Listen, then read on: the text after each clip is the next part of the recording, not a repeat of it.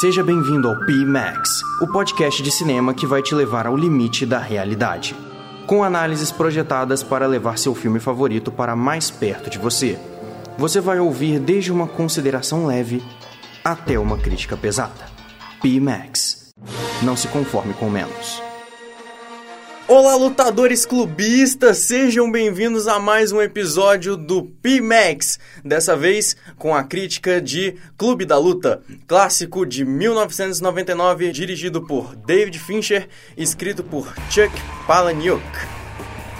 O romance conta a história de um funcionário público que é como é chamado na obra o narrador, e ele vive uma vida sem graça, sem muitas motivações e por causa disso ele não consegue dormir. Eventualmente ele começa a lidar com seus problemas indo a clubes de autoajuda até que ele é afastado deles por uma misteriosa mulher e então conhece o seu futuro melhor amigo e juntos eles iniciam um clube de autoajuda no fim de semana que se resume a vários homens se espancando para aliviar os estresses da vida cotidiana mas que depois evolui para uma organização terrorista do mal.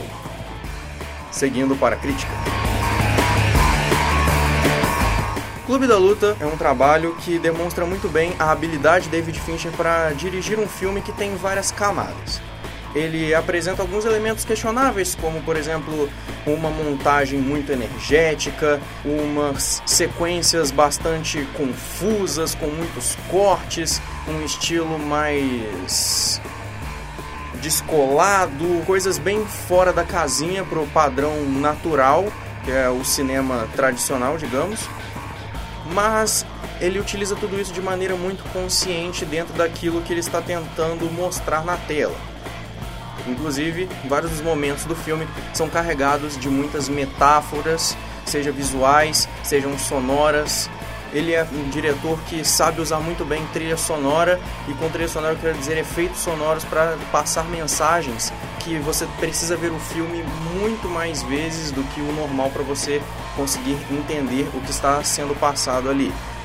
Esse filme ele possui um roteiro um tanto quanto questionável, porque vários personagens, eles não têm muita razão de ser, eles simplesmente são porque sim, é, abusa muito da violência e entre outras falhas questionáveis. Porém, ele usa tudo isso como recursos narrativos.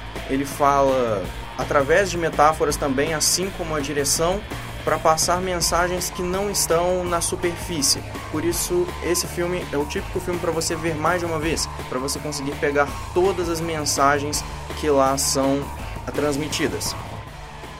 O Clube da Luta é um filme que possui um elenco de peso. Nele nós temos o Edward Norton, que compõe muito bem o seu personagem do narrador, passando com muita excelência a imagem de um cidadão que está preso nas engrenagens da sociedade, do ciclo social, de que você precisa trabalhar, você tem que comprar coisas com o dinheiro do seu trabalho para você preencher um vazio dentro de você, porque o seu trabalho ele captura uma parte da sua alma, aí você tenta preencher isso com dinheiro, consumo, entre outras coisas, ele percebe isso, só que ele também não pode se colocar fora dessa sociedade, porque isso significaria ele se auto-excluir. E isso levaria ele a uma eventual morte ou outros destinos talvez piores.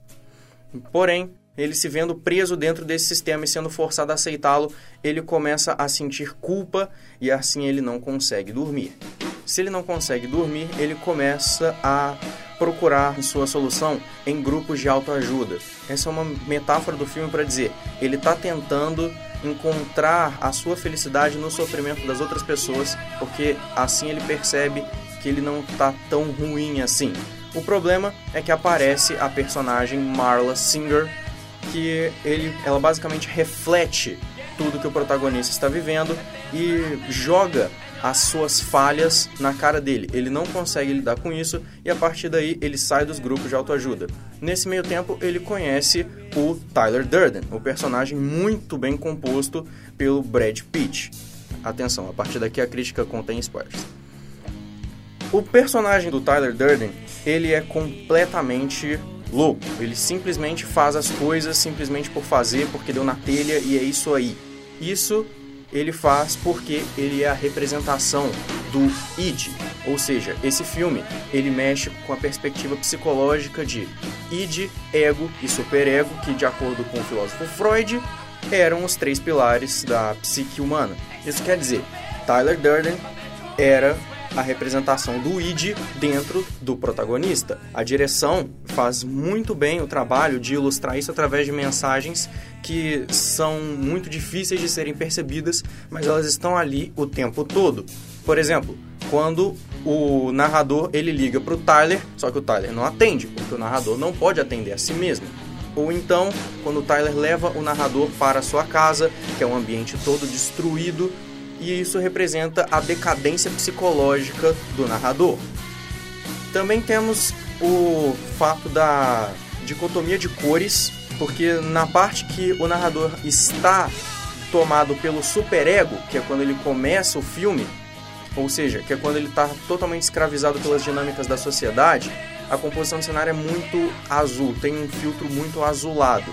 E quando ele passa para o id, é, recebe uma perspectiva bem mais amarelada, com cores mais quentes, para demonstrar que ele foi da frieza total para a temperatura máxima, psicologicamente falando. Então, essa é a verdadeira luta de Clube da Luta e o grande pulo do gato do roteiro, que é basicamente você pensou que ia ver um filme que tratava só de violência, mas a violência, na verdade, era apenas um roteiro narrativo para contar uma história que falava sobre não adianta você sair de um extremo completo para cair em outro.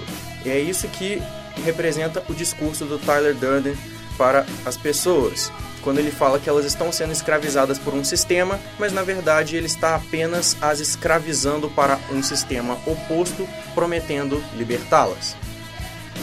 Então, com base em tudo isso, e ainda com a fala de Chuck Palahniuk, que diz que o filme é uma espécie de renovação da sua obra original. Ele afirma que gostou bastante do filme, o próprio autor da obra, e nada mais justo, apesar da crítica ter pego no pé de Clube da Luta, esse é sem dúvida um dos maiores clássicos de ação do cinema, que mexe com muitas questões muito mais profundas do que parece. É um filme muito bem pensado, muito bem dirigido por David Fincher e sem dúvida merecia muito mais do que apenas os 100 milhões de dólares que ele conseguiu arrecadar de bilheteria. Muito obrigado, nos vemos no próximo programa e até o próximo filme. Essa produção é do onde você vem aprender aqui na